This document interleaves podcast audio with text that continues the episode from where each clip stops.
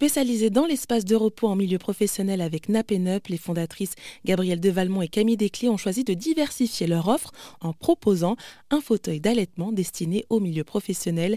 Ainsi, les femmes qui souhaitent continuer à allaiter après leur congé maternité peuvent tirer leur lait en toute intimité avec l'équipement adéquat. Et en plus de ce produit, les deux associés proposent aussi des ateliers d'information et de sensibilisation autour de l'allaitement. Gabrielle Devalmont nous en dit plus. En fait, on s'est rendu compte qu'il hum, y a très très peu d'informations sur le sujet euh, de, l'allaitement et de manière générale hein, sur le sujet de la maternité.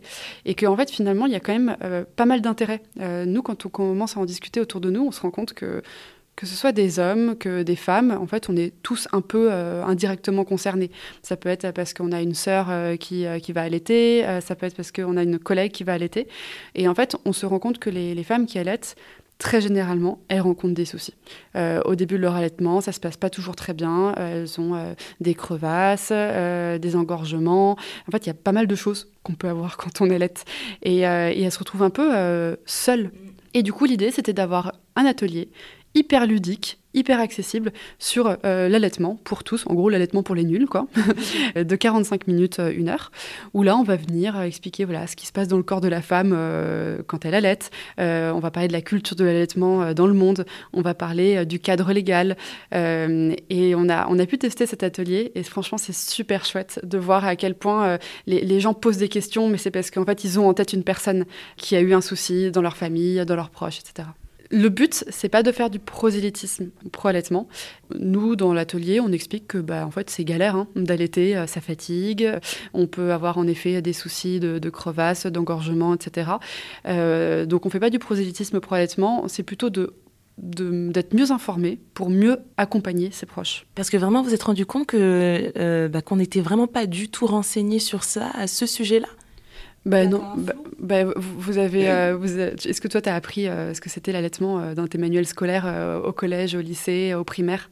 Mais c'est vrai que c'était très, c'était très, oui non mais voilà, c'était très sommaire et finalement on nous, nous donnait pas forcément les, les, les conséquences, les raisons, enfin le, les bienfaits que ça pouvait apporter à l'enfant comme à la maman et que c'était très technique finalement quoi.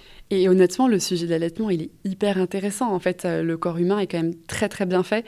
On se rend compte que, par exemple, moi je le savais pas, hein, que euh, euh, le lait peut évoluer dans le temps. Entre les, premiers jours, les premières semaines, les premiers mois, le lait n'est pas du tout le même. Entre un garçon et une fille, le lait n'est pas le même. Quand le bébé est malade, les, les, mamelons en fait ont des capteurs qui du coup font évoluer le lait pour donner des, anticorps au bébé.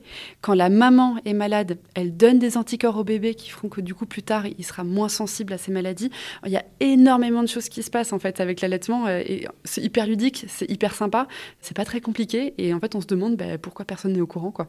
Et surtout, on en parlait avant de commencer cet entretien, c'est aussi un sujet qui euh, suscite beaucoup de passion, hein, que ce soit aussi bien des beaucoup de, de pro-allaitement, mais aussi des personnes qui sont hostiles à ce sujet et qui quand il y a des femmes qui euh, qui allaitent en public, et ben ces femmes-là sont victimes de comportements hostiles vis à -vis de ça.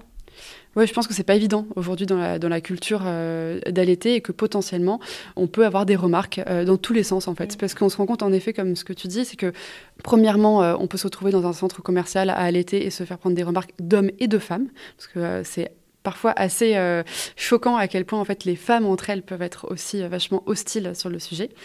Mais dans l'autre sens également, nous on a pas mal de, femmes en fait qui ont eu euh, des retours sur le côté bon en fait il faut se montrer en public, il faut l'assumer.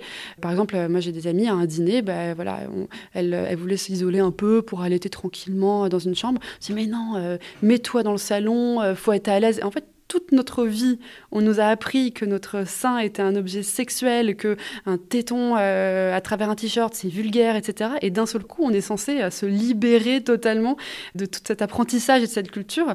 Donc en fait, c'est pas si évident que ça, moi je trouve, et que encore une fois, c'est la notion du choix qui est hyper importante. En fait, il faut laisser le choix, proposer euh, de s'isoler si on en a envie, de le faire en étant tout à fait à l'aise, voilà, de rassurer les personnes.